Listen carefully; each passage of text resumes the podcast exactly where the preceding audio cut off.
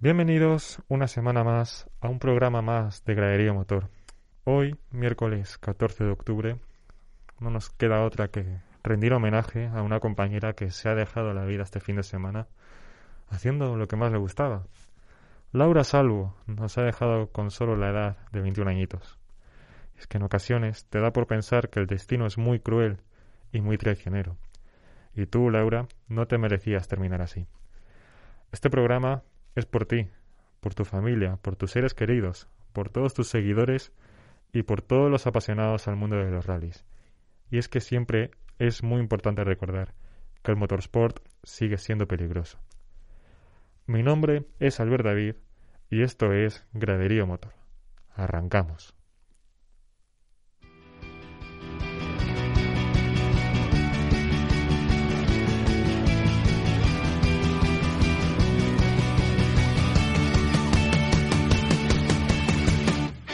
Graderío del motor, en Inforadio. ¿Qué tal? Estamos un miércoles más en Graderío Motor y es que los miércoles, ya sabéis, son los nuevos lunes. Hoy tenemos muchos rallies con la victoria de Dani Sordo, también en el final del Rally Andalucía y ese homenaje a Laura bueno, hoy es un programa cargado de tierra, de dunas, de polvo, así que Dani Malagón, que hoy le tenemos aquí en la mesa, nuestro colaborador de hoy, nos pondrá el día acerca del Mundial de los Rallys, pero como cada fin de semana, como cada miércoles, tenemos más información.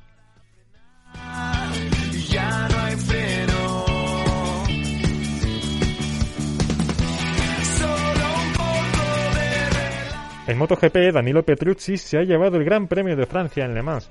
Alex Márquez, sí, sí, habéis escuchado bien, Alex Márquez ha subido al podio con la Honda y Paul Espargaró ha acompañado al de Cervera en tercera posición. Ramón Salamanca, el experto en motos de nuestra mesa, nos contará lo acontecido en Le Mans.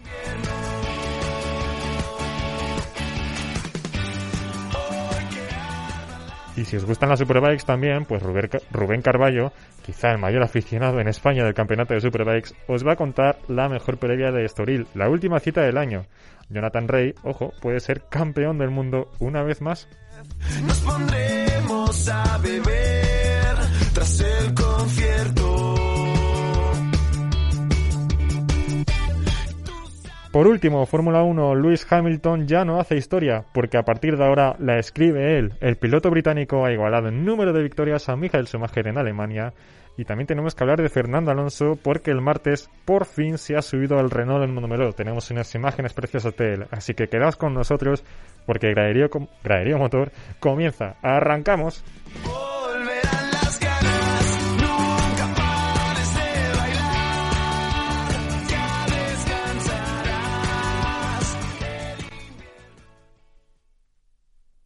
Talk anymore. We don't talk anymore. We don't talk anymore like we used to do. We don't laugh anymore. What was all of it for? Oh, we don't talk anymore like we used to do. I just heard you found the one you've been Pues hoy, chicos, estamos a miércoles 14 de octubre. Hoy me acompaña en la mesa por primera vez en esta temporada Dani Malagón. ¿Qué tal? Buenos días. ¿Qué tal, Albert? ¿Cómo estás? Muchos rallies, ¿no? Pues Ya había ganas de, de venir aquí al estudio y consigo mucho contenido de rally que ha habido este fin de. Me has dicho que este domingo no has parado viendo la Me he parado, televisión. me he visto en todo el fin de que se empezaba con, los, con las motos, que luego los coches, luego corriendo al tenis. Lo- Hoy, Pues- hoy no he parado, o sea, no he parado este fin de. Increíble, increíble. Más fines así, en los que dices, no puedo quedar porque hay esto, Sí, después sí. esto y después lo otro.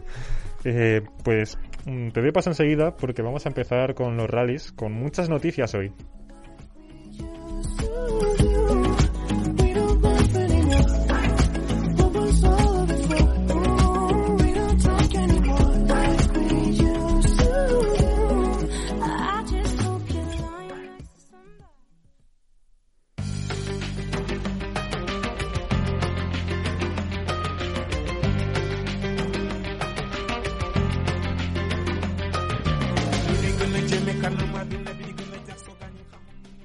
Dani, todo tuyo. Pues si te parece bien, comenzamos con el Rally de Italia, con la victoria de Dani Sordo, junto a su copiloto Carlos del Barrio, que vuelve a ganar esta vez en el Rally de Cerdeña, sumando ya su tercera victoria en el Mundial de Rallys y que hasta ahora, en esta sexta edición, cuenta con bastante ventaja. Sí, mm, haciendo el programa se me ha ocurrido meter la sintonía de We Are the Champions. Estábamos un poquito justos de tiempo, así que al final no, pero bueno. Dani Sordo vuelve a ganar en Italia, segunda victoria consecutiva en Cerdeña, tercera en general en, la- en su trayectoria en el World Rally Championship. Eh, cabe destacar que esta sí que se la ha ganado bien porque el año pasado ganó debido a un fallo último de Ott Tanak, pero esta vez ha ganado con mano de hierro. propios. Muy bien, muy bien. Y también quieres enlazarlo con la noticia que hemos arrancado hoy. Sí, porque la victoria se la dedicó en especial eh, a Laura Salvo y a toda su familia, la joven copiloto que competía con el Peugeot Rally Cup Ibérica, que desafortunadamente perdió su vida en un accidente durante el Rally Vitrieiro de Portugal, así que bueno, desde aquí, desde el graderío del motor, eh, mostramos nuestro más sincero pésame y al final no hay que dejar de recordar que es un deporte muy peligroso. Exacto. Eh, así que esto va por todos vosotros que nos estáis escuchando, aficionados de rally, familiares de Laura, también al piloto Miquel que sufrió también ese accidente junto a Laura. Eh, así que nada, a veces hay que dar tristes noticias porque este es nuestro deporte, pero hay que seguir remando hacia adelante.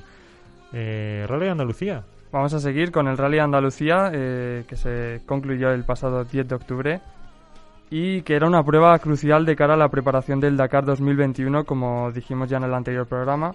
Un rally marcado por esos tramos con amplia vegetación que para los pilotos supuso un verdadero reto y que no nos ha dejado sin espectáculo. El Rally de Andalucía concluyó con la victoria de Kevin Benavides en motos y los españoles Lorenzo Santolino y Joan Barrera, Barrera consiguieron un brillante 3, tercer y quinto puesto respectivamente en la general. En coches la victoria fue para Alatilla, que firmó una muy buena actuación eh, durante las cuatro etapas y el español Carlos Sainz consiguió el segundo puesto y siendo ganador de esta última etapa de rally de Andalucía y sacando, según él, muy buenas conclusiones de cara al Dakar 2021. Bien, bien. Eh, también tenía, hemos visto que Cristina Gutiérrez ha destacado en una etapa, lo cual está bastante bien. Y quedando en top 10, bastante merecido. Y Mm. sorpresa, sorpresa. Y nada, Carlos Sainz va a ser de nuevo, o eso parece, la baza principal de la Armada Española en el Dakar. Ya ganó el año pasado, suma su tercer Dakar. Y a ver este 2021 en enero, que, bueno, como entrenamiento no lo ha hecho nada Pinta, mal. pinta bien, buenas sensaciones según él y su compañero Peter Hansel también. O sea que el mini va bien, va bien. Perfecto, perfecto. Buenas noticias en cuanto a la preparación del Rally de Dakar. Y si no tienes nada más de rallies, nos pasamos a las dos ruedas porque tenemos mucho que hablar de MotoGP y sobre todo de Superbikes.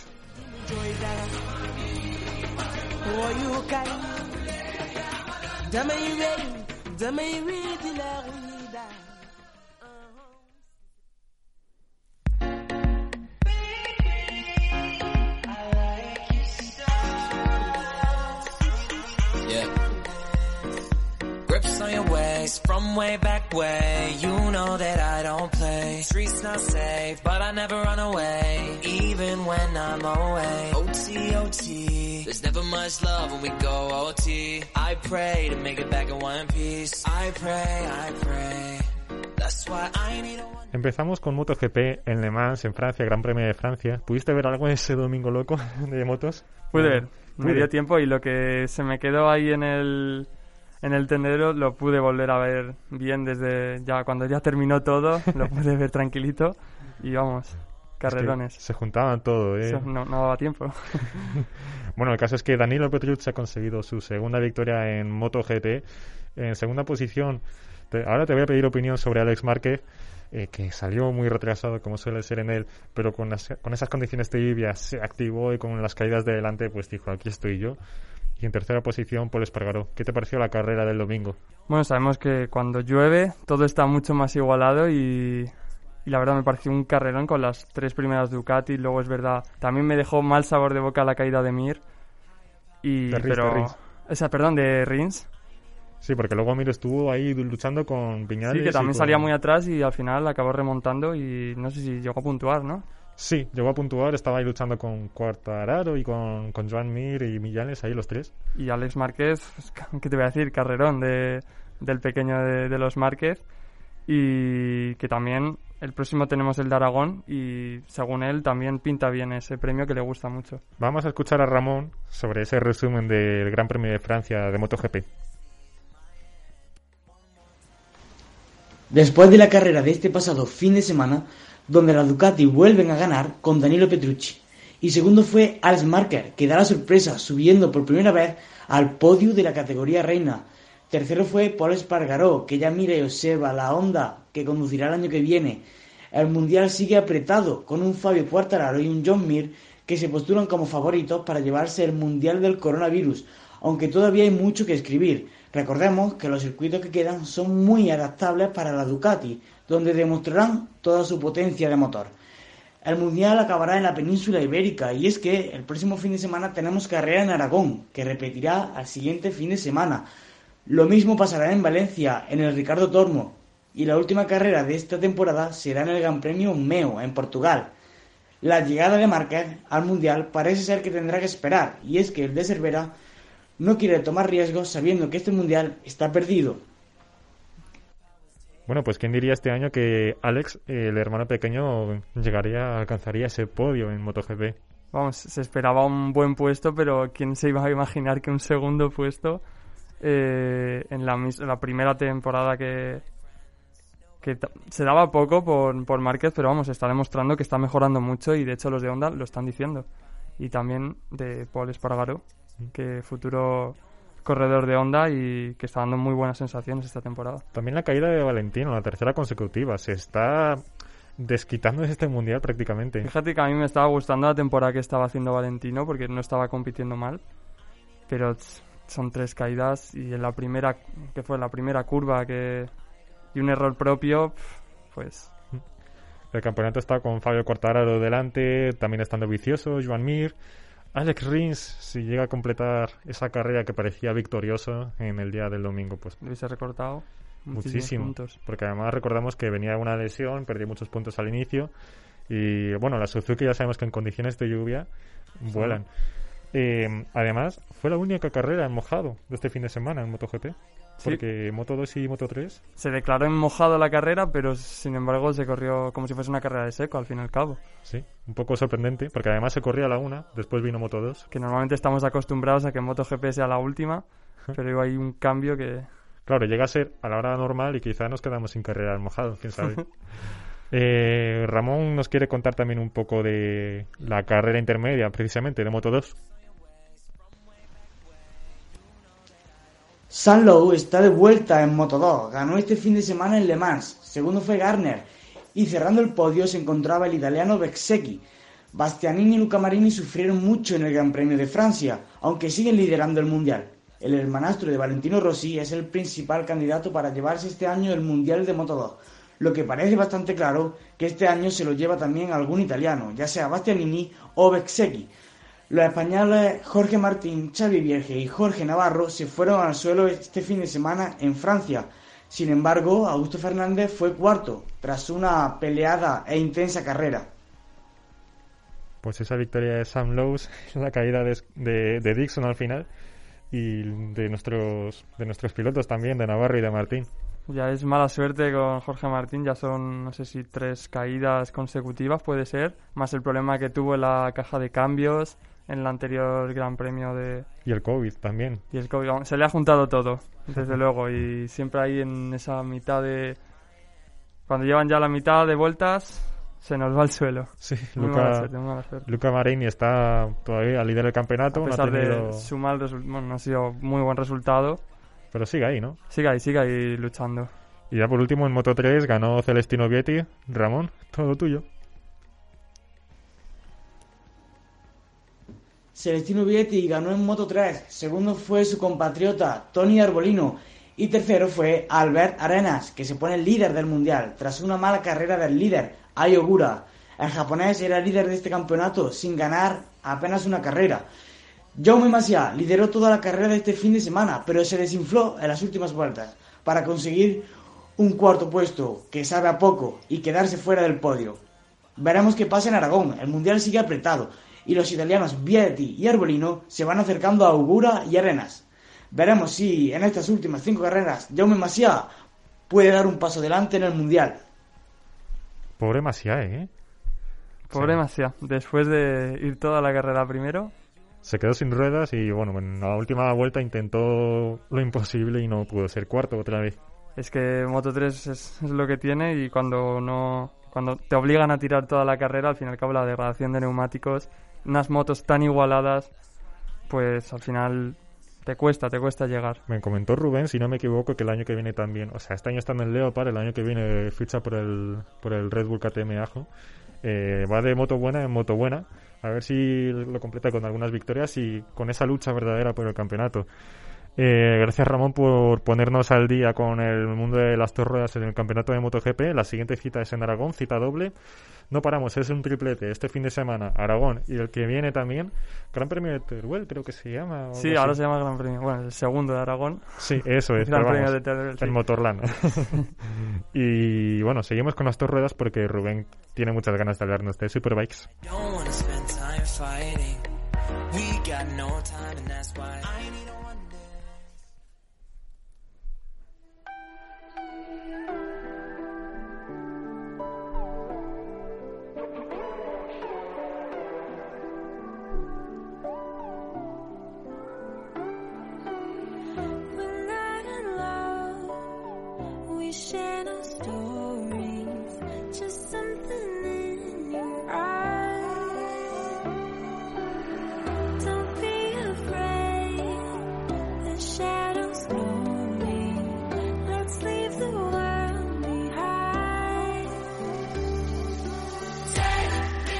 Pues hoy no está en la mesa Rubén porque no ha podido ser, aunque nos han dicho que a partir de ahora podemos estar tres en la mesa. Os comunicamos lo que os dijimos.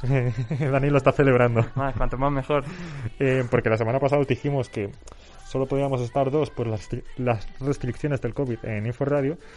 Pero al parecer ya se puede con tres personas. Nos hemos enterado un pelín tarde hoy, pero eh, bueno, a partir de la semana que viene, hoy está Dani conmigo. Y quizá la del fin que viene está Dani y Alex, o Dani y Javi, o cualquiera. Somos muchos. Así que vamos a ir rotando. Lo que venía contando, Rubén, ¿qué tal estás? ¿Cómo, cómo te ha ido? Y cuéntanos un poco las Superbikes.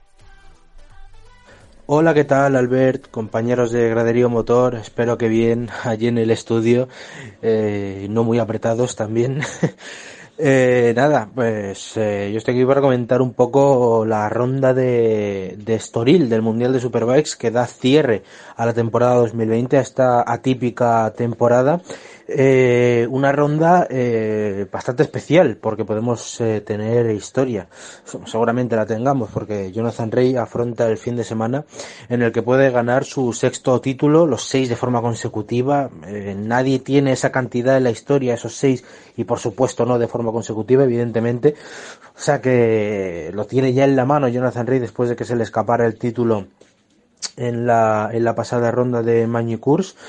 La nueva normalidad es que no gane el título en Francia, como ha hecho en los últimos cuatro años, pero bueno, seguramente lo haga aquí porque tiene una ventaja de 59 puntos sobre Scott Redding, sobre el piloto de Ducati, el piloto de MotoGP, eh, y hay 62 en juego, o sea que necesita tres puntos, una decimotercera posición en, eh, en una de las dos carreras principales eh, para alzarse con, con el título. Lo tiene, como digo, en la mano, lo va a conseguir eh, y bueno, veremos historia seguramente este, este sábado eh, en la primera carrera en Estoril. Por cierto, una ronda que vuelve al calendario por primera vez en 26 años.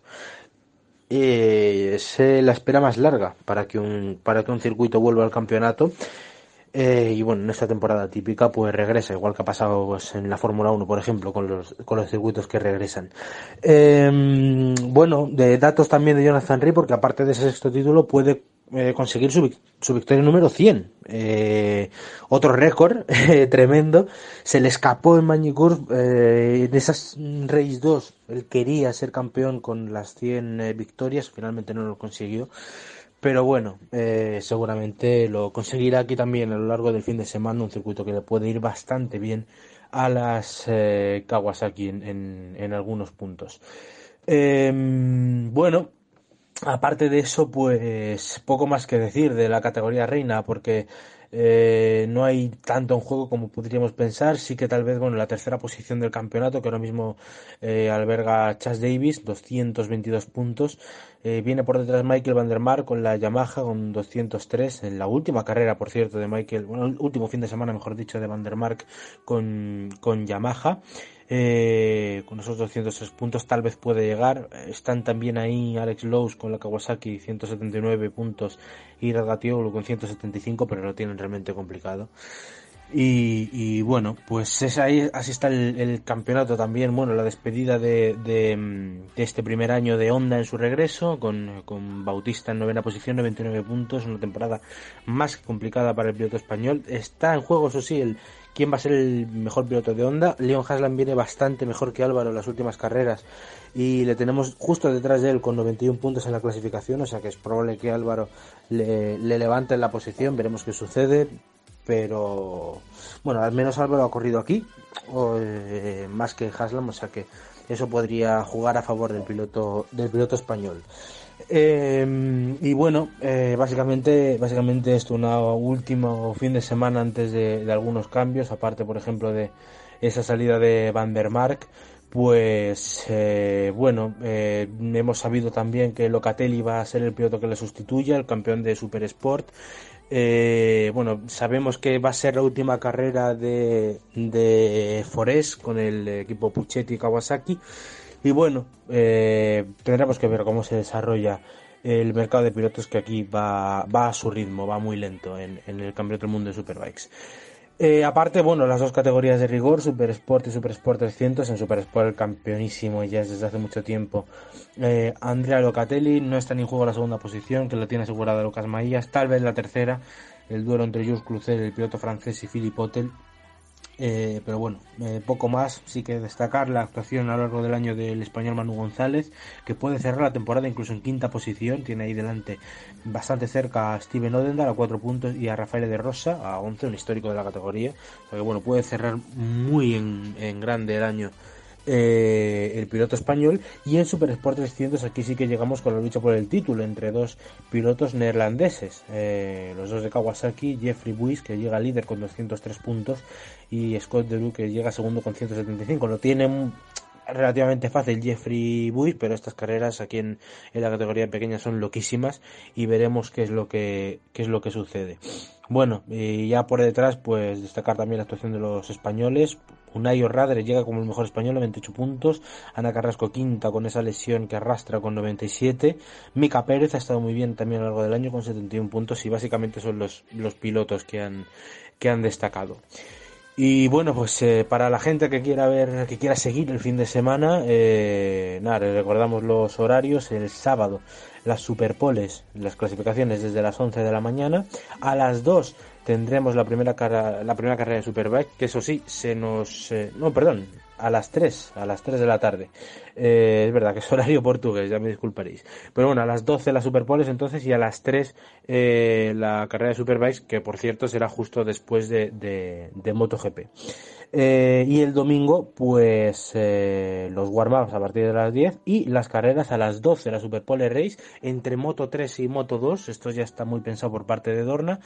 Eh, a la una y media tendremos la segunda carrera de Super Sport, que el sábado será la primera a las 4 y cuarto de la tarde. A las 3 la segunda carrera de, de Superbikes, justo después de MotoGP, si MotoGP no se alarga, que esperemos que no. Y a las 4 y cuarto la segunda carrera de Super Sport 300, la primera será el eh, sábado a las 5 y media de la tarde. Por lo tanto, serán dos grandes días, sábado y domingo, para los aficionados al motociclismo después de MotoGP pueden ir ahí con, con el Mundial de Superbikes. Y bueno, nada chicos, esto ha sido esta previa, un poquito eh, extensa, pero bueno, esperemos que las carreras sean, eh, sean muy interesantes y disfrutemos. Y, y bueno, veremos a ver cómo cierra eh, Jonathan Rey ese sexto Mundial de, de Superbikes. Pues muchas gracias Rubén por este extenso resumen y estaremos pendientes este fin de semana, se echa, se emite en Dazón, en Teledeporte. Eh, y Jonathan Rey, algo sorpresísima, salvo lesión o algo, lo tiene. Acabará siendo campeón un año más. Sí, porque Scott Redding es que está mucha distancia por detrás Y a ver cómo termina el año Álvaro Bautista. Siendo un mundial cortito, Sí, muy difícil. se ha pasado muy rápido, ¿eh? Se ha pasado muy rápido. Estamos a octubre y ya acaba. Eh, pero bueno, eh, gracias Rubén. Y ahora sí, para quienes estabais esperando el mundo de las cuatro ruedas, sobre todo del automovilismo, vamos allá con la Fórmula 1.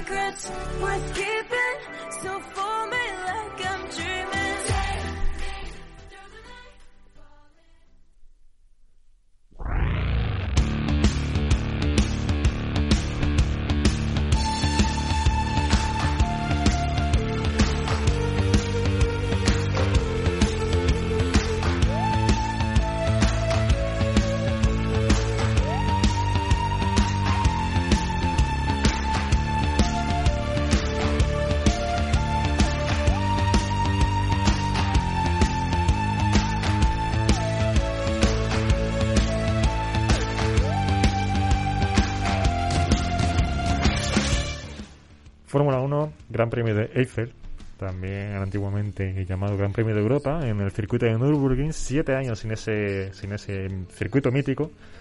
Te diste la carrera. Me la me vi, consta. obviamente. Esperábamos esa lluvia, ¿no? Y al final... Una vez, sí, viendo más eh, los, los, eh, los libres 1, que llovió, que se acabó cancelando. Al final no hubo lluvia, pero bueno. Estuvo, fue una buena carrera. ¿Victoria de, de quién? Espera, ¿quién? ¿Quién? Un- Una sorpresa, Una vez ¿no? más. Hamilton. que bueno, hay que hablar de él porque evidentemente, creo que ya lo sabemos muchas personas, ha igualado el número de victorias de la leyenda Michael Schumacher.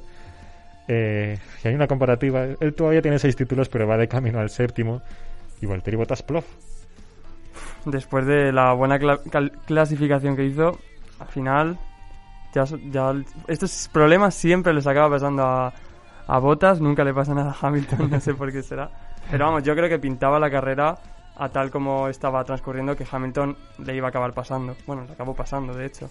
Un gran premio, una carrera muy movidita en la que vimos un, un podio en, eh, diferente, ¿no? Porque vimos por fin a un Renault después de tantas y tantas temporadas en el podio, Daniel Ricciardo. El tatuaje. El tatuaje, a Cyril Abiteboul, al jefe de equipo de Renault. Él elige, ¿no? El tatuaje Él elige el tatuaje y... y Cyril el y tamaño. Cyril el... No, el lugar, el Ah, lugar. el lugar, vale, vale. Es que conociendo a, a Ricciardo. Ya viste a, a Martin Horner, a Christian Horner, perdón, decir que se tatuase el, el signo de Red Bull, ¿no? Se lo dijo a Max Verstappen por la radio. Ostras, eso sería muy... No creo, no creo que se deje. Bueno, vamos a escuchar a, a Alejandro Callejo que nos ha preparado la sección de hoy. Alex, todo tuyo, háblanos del Gran Premio de Eiffel. Siete años después, Nürburgring volvió a coger una carrera de Fórmula 1 y ha logrado ser un fin de semana muy entretenido, accidentado y donde vimos romper nuevos récords tanto de velocidad como de victorias. Nos hemos preguntado si los viernes de entrenamientos deberían ser eliminados para evitar tanta prueba y que los equipos vayan más a ciegas. Pues bien, esto que tanto deseamos, así se nos hizo ver en el Gran Premio de Eiffel. El viernes iban a debutar Mick Schumacher y Calum Nilot en Alfa Romeo y en Haas, pero la niebla se encargó de arruinarlo todo.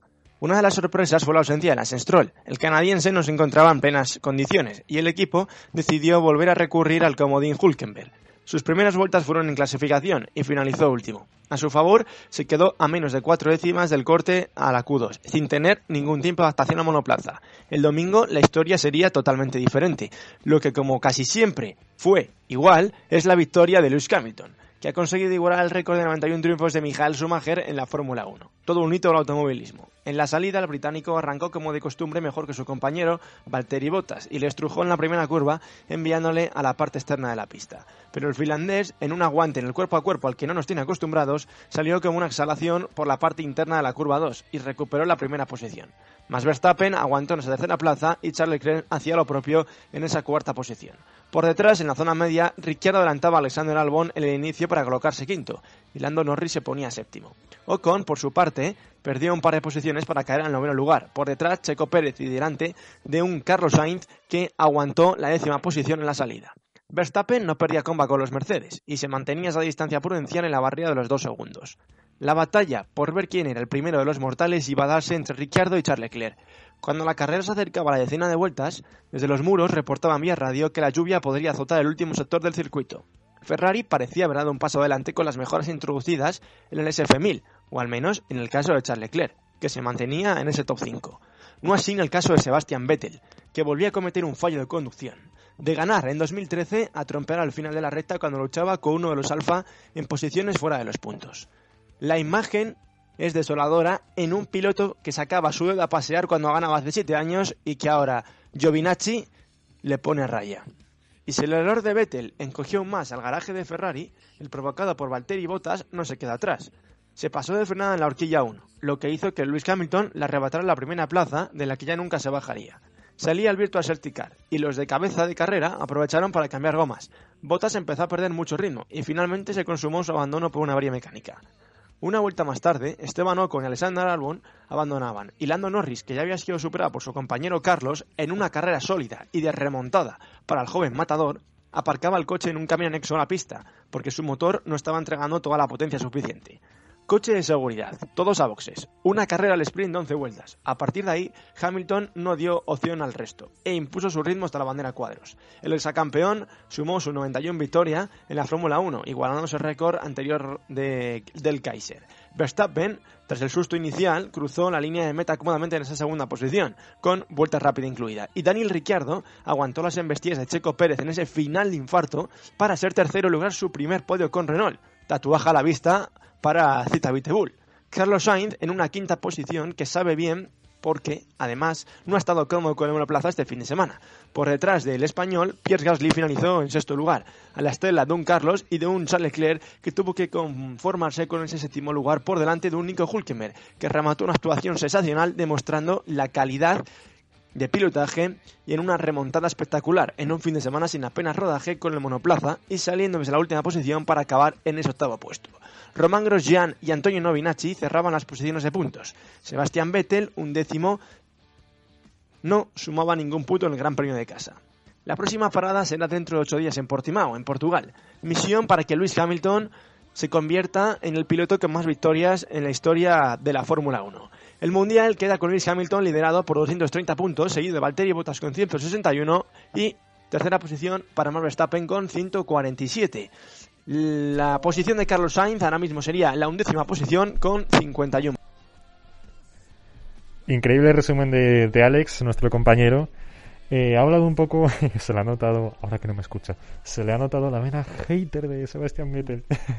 Bueno, a ver, también hay que decir a su favor que fue un error completamente de novato. Ya ser un cinco campeón, o sea, un pentacampeón, no puedes tener esos fallos de, de irte de, de frenar ahí, no sé. sí, es que es cierto. Y no Eh, puede haber tanta diferencia entre, entre Leclerc. O sea, sí es cierto que no tienen el coche más competitivo que ha tenido Ferrari, pero es diferencia abismal y cometiendo fallos de error de, de novato una vez más. Sí, es que lo que le sucedió eh, el domingo salió del aire sucio del coche de delante y perdió el control por completo. Pero no, tampoco tenía el DRS activado com- como para No. decir pierdo la parte trasera. O sea, no sé, no sé. Tiene casi 15 años de experiencia en Fórmula 1 y esto no, no, no es bonito de ver porque ya se empieza a decir trompo de Vettel carrera oficial. Es que no es la primera vez que pasa, que si te pasa en una carrera, pero ya, ya hemos visto en varias ocasiones eh, fallos de Vettel así. Correcto. Pero bueno, Leclerc que está haciendo, está dando el 130% del coche, Hamilton ya lo tiene. Ya lo tiene. Ya lo tiene en y no estoy seguro, pero quizá Mercedes ya puede ser campeón matemático en Portimao o en... ¿Cuál es la siguiente Portimao? O Turquía. Pues En Portimao o Turquía. yo creo que ya es en Por- si ya está prácticamente sentenciado, creo que ya es en Portimao donde se puede ya matemáticamente ser campeón, ya no solo frente a su compañero de equipo, sino en la general. En cuanto, en cuanto a los intereses de los españoles, seguramente muchos se están preguntando ¿qué- cómo, ¿cómo le ha ido a Carlos Sainz en este fin de semana? Pues bien y mal. Nos lo explica de nuevo Alex. Semana para Carlos Sainz, que partía desde la décima posición, se marchaba de Alemania con un quinto puesto y con la sensación de que podía haber sumado más puntos con el coche que tenía hace dos semanas, sin añadir ese paquete nuevo de mejoras que montaban este fin de semana. Y más que mejoras, quizá fueron un lastre. Sainz y McLaren ejecutaron una carrera sin errores en la que se vieron quintos en la última parte de la carrera. A pesar de que este es un gran resultado, que mantiene a los de Walking en tercera posición en el campeonato de constructores luchando con Renault y con Racing Point, el piloto español cree que podían haber conseguido mucho más de haber entendido las mejoras que montaban en su coche a lo largo de este fin de semana. Admite que nunca se llegó a sentir 100% cómodo con el coche. Ahora tocará reflexionar y ver lo que falló durante este Gran Premio. Dentro de ocho días, los equipos y los pilotos desembarcarán en Portugal, Portimao, un circuito totalmente nuevo para todos y donde se espera que McLaren vuelva a ir a esa senda del triunfo en esa parte media alta de la tabla donde los coches acaben eh, la carrera y sigan sumando puntos para afianzarse en esa tercera posición. Carlos Sainz así relataba para los compañeros de Movistar junto con Noemi y Miguel sus sensaciones tras ese quinto puesto en el Gran Premio de Eiffel. Bueno, sí, no, no estoy muy contento, la verdad. Es un quinto puesto que sabe, sabe a poco, ¿no? Cuando ves a, a Ricciardo y a Pérez por delante en el, en el podium y ves que se nos ha escapado una oportunidad, ¿no? De poder luchar por ese, por ese podium. ¿Podías? Hombre, con, ¿Con el, el monoplaza que ahora mismo tienes? No, con el que hoy he tenido no. Desde luego que no, pero quizás con el de hace dos carreras igual sí, ¿no? Pues es lo que estábamos comentando. Esas mejoras no están evolucionando el coche de, de Carlos en McLaren. Sí, ya, le- ya lo decía Sainz que a principio del fin de semana que no, no- ese paquete de mejoras no le estaba convenciendo y no tenía buenas sensaciones y lo hemos visto materializado en, en esta carrera. Sí, bueno, un quinto puesto que ha salvado los Sí, muebles lo ha de una salvado manera una vez más. de una- increíble. Eh, ese top 5, también el abandono de Norris, que tú me has dicho que han, supuestamente Renault ha detectado el problema. Fue el mismo, el mismo problema que tuvo Carlos Sainz en, en Bélgica y aparentemente ya saben cuál es el fallo de motor que tenían y esperemos que no vuelva a ocurrir. La siguiente cita es, si no me equivoco, en dos semanas, en semana y media, mejor dicho, en Portimao, circuito nuevo para la Fórmula 1, y después en Turquía, como ya hemos dicho. Y seguimos en la Fórmula 1, pero nos apartamos del Gran Premio de Eiffel, porque muchos alonsistas, yo también me incluyo, seguro que tú también, Dani, Y todo español yo creo que se incluye. el pasado martes se ha subido por fin al RS20, al Renault, para hacer unos test en, en Montmeló eh, de 100 kilómetros, que bueno, dices, es poco, ¿no? Pero al menos ya se ha familiarizado con el Ya coche se, ya se van cogiendo sensaciones y, y son... Bueno, ahora veremos. y nos ha dejado imágenes muy bonitas, muy nostálgicas, ¿no? Después en de, el mismo circuito que empezó, claro, 20 años después, porque hizo la primera prueba con Benetton, creo. sí, con Benetton en el 90 creo. Sí, y pues mira, ahora con 30 y muchos, pues quizás está incluso mejor de forma que, que en sus inicios. Fernando Alonso, en Renault otra vez, preparado para el 2021. Volver a disfrutar el Fórmula 1, muy contento de volver al coche, paso por curva de la aceleración, son cosas eh, extraordinarias en un Fórmula 1. Contento de, estar con el equipo, que, que ha sido mi familia, ha sido un día muy, muy emocionante. Bueno, con ganas también de, de seguir trabajando para el año que viene, ganas de hacerlo bien y con mucho optimismo para, para el año que viene. El piloto asturiano que se ha montado en el coche con el que Ricciardo hace un par de días ha conseguido un podio. Y hasta ahora las expectativas para el año que viene. ¿Somos realistas? ¿Somos optimistas? ¿Pesimistas? ¿Qué- Yo soy realista optimista porque estamos viendo una gran mejora de Renault y sí es cierto que Alonso quería olvidar la temporada que viene, pero yo creo que con lo que está viendo ahora en estos últimos grandes premios eh, se ve motivado para esta temporada, ya no solo para el 2022 el cambio de relaje, pero sino que Renault yo creo que puede hacer una muy buena actuación para no para ganar, obviamente seamos realistas, pero para firmar un igual un top 3 lo veo bastante factible.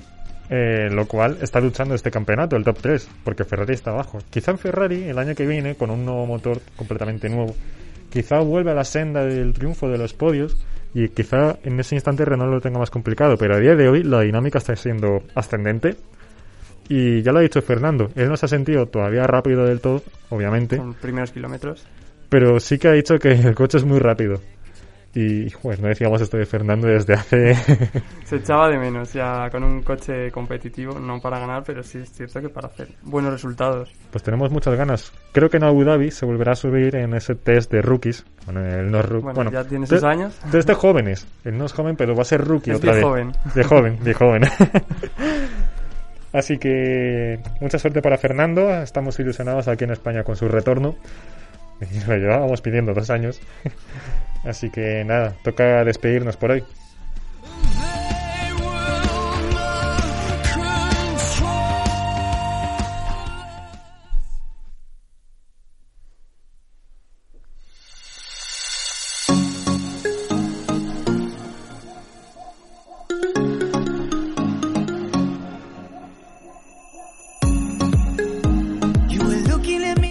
Dani, mil gracias por estar aquí conmigo hoy.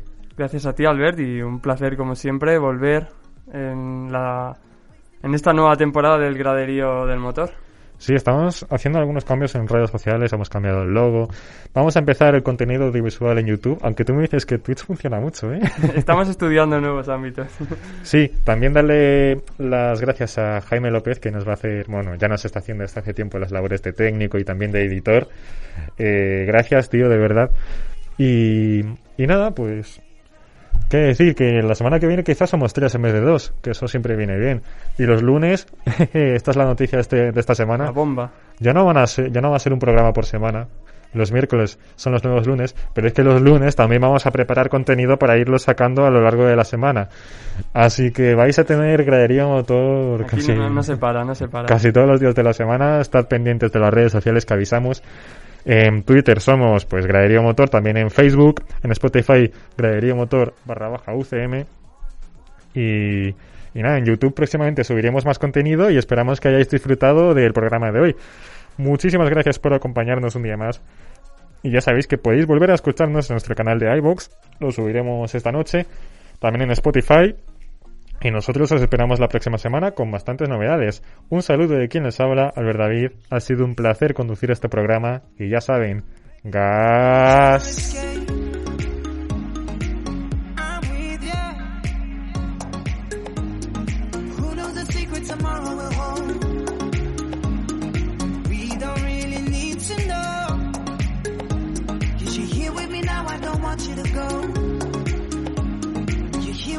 You're here with me now, I don't want you to go. Baby, we're perfect.